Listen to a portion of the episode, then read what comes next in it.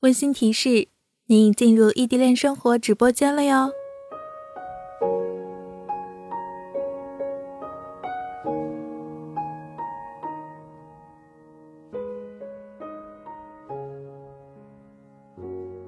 Hello，亲爱的小伙伴们，你们和他还好吗？欢迎收听异地恋生活，我是玄月。本期节目是听友特约的。是一位 ID 名叫“我总不能一个头磕在地”的小伙伴提供的节目稿。他和他的女朋友也是在 QQ 上认识的，然后他们的认识比较离奇。他们是在没有互加对方 QQ 的情况下，突然有了对方的 QQ。难道是腾讯的一个 bug 导致了他们的相识吗？好有缘分啊！这位提供节目稿的小伙伴是一位男生。其实玄月总觉得男孩子可以想的这么细心周到，真的是挺不容易的。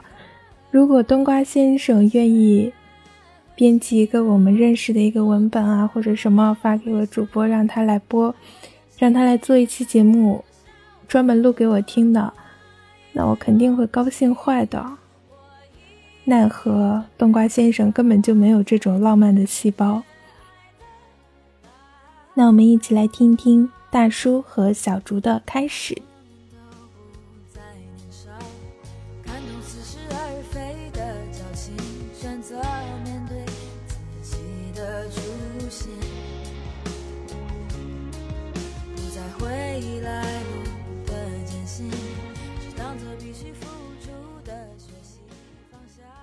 记得我们是突然有对方的 QQ 的，但是我们从来都没有加过对方。我们都很好奇，后来也就没有太在意。我们认为这就是缘分，然后我们开始认识了。其实我们刚认识的时候，就像认识了很多年的好朋友一样，也许这就是命中注定。熟悉之后，我们会经常聊天，聊到很晚。认识的两周多，小竹就放暑假了。暑假开始的时候，我说：“这个暑假有我陪你了。”然后突然有一天，小竹问我说：“我们算吗？”我说：“算。”还好我聪明，就这样，我们正式的开始了。他喜欢叫我大叔，我叫他小竹，到了现在也还是这么叫。其实称呼按照自己的心情叫什么都好。记得我第一次回去是他暑假开学的那一天，我买了他开学那天的车票，他背着妈妈偷偷的出来和我见面。他很害怕我是坏人，但是他又很相信我。他和他最好的朋友和我见了面。我们见到对方的那一刻是多么激动，他多么害羞，我又多么腼腆。到了后来还好了一些，如今我们相处已经很自然了，偶尔呢会有些害羞。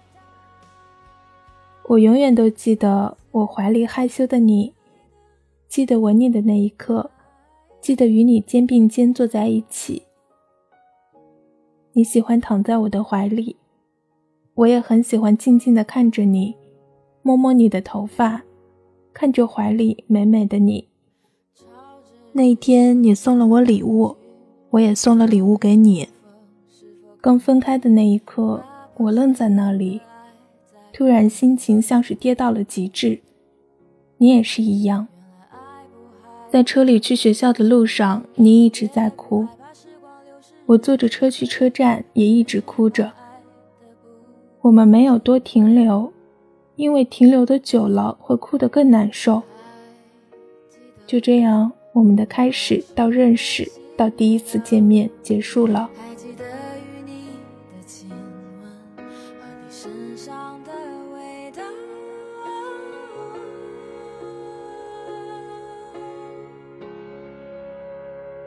让一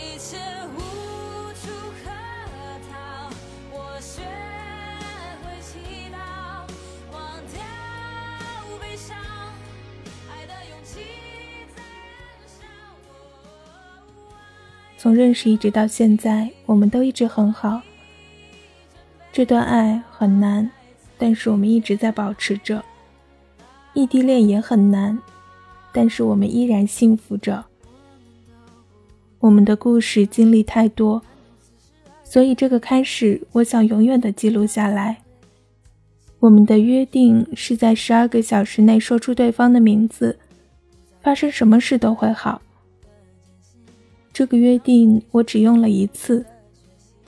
现在的高中到毕业还有一年半的时间，这一年半里，我们不是想见就能见的，我们做什么都很困难。我相信我们的感情是经得起时间的考验的。等我们毕业了，到了大学，就会渐渐的迎来我们期待中美好的未来。让我们在这一年里紧握着、把握着、保持着、心连着。思念肯定是少不了的。你想我的时候，已经哭了很多次，我也哭了几次。不是我们脆弱矫情，这种思念或许也只有异地恋的小伙伴们可以理解了。祝福小猪和大叔可以走到我们想要的结局，可以一起度过异地恋中那些艰难坎坷，最后幸福的在一起。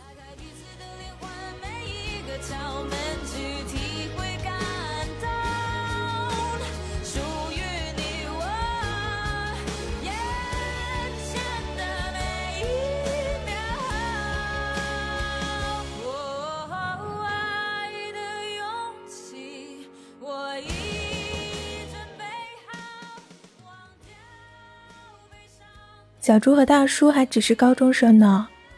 嗯，玄月和冬瓜先生在高中时期只见过一面。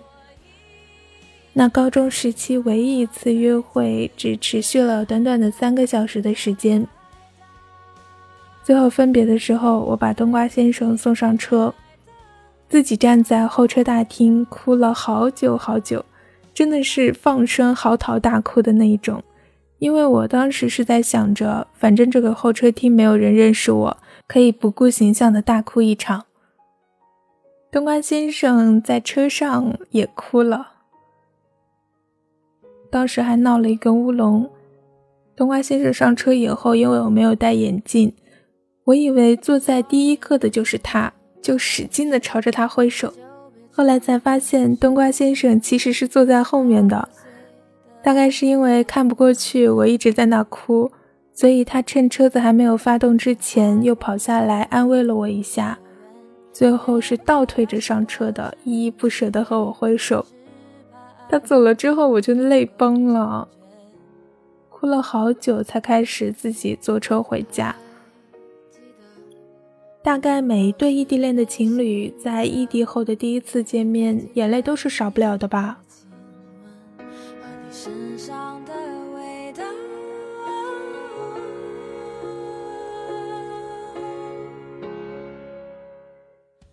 最后呢，雪月想告诉你们两个，既然你们现在才是高中，那你们还有很多机会啊，可以好好的利用这一年的时间，将来可以考到同一所大学，然后你们就可以不用异地啦。所以高中时期对异地恋情侣来说还是很重要的，你们可以把爱情化为学习的动力。在高三的这一年，好好学习，等到了大学，一切都会更美好。好啦，那今天的节目就到这里了。如果有小伙伴愿意和大家一起分享你们的异地恋故事，可以将你们的故事编辑成一个文档，发送到玄月的 QQ 邮箱。玄月的 QQ 是幺零二四四二四幺零二。异地恋群体是一个大家庭。也许你的故事可以温暖很多异地恋小伙伴的心哟，给他们坚持下去的动力。我们一起加油吧！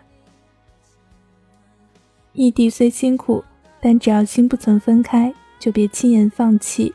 玄月和大家一起为爱代言，最后的最后，我们一定都会幸福。感谢大家的收听，我们下期再见，拜。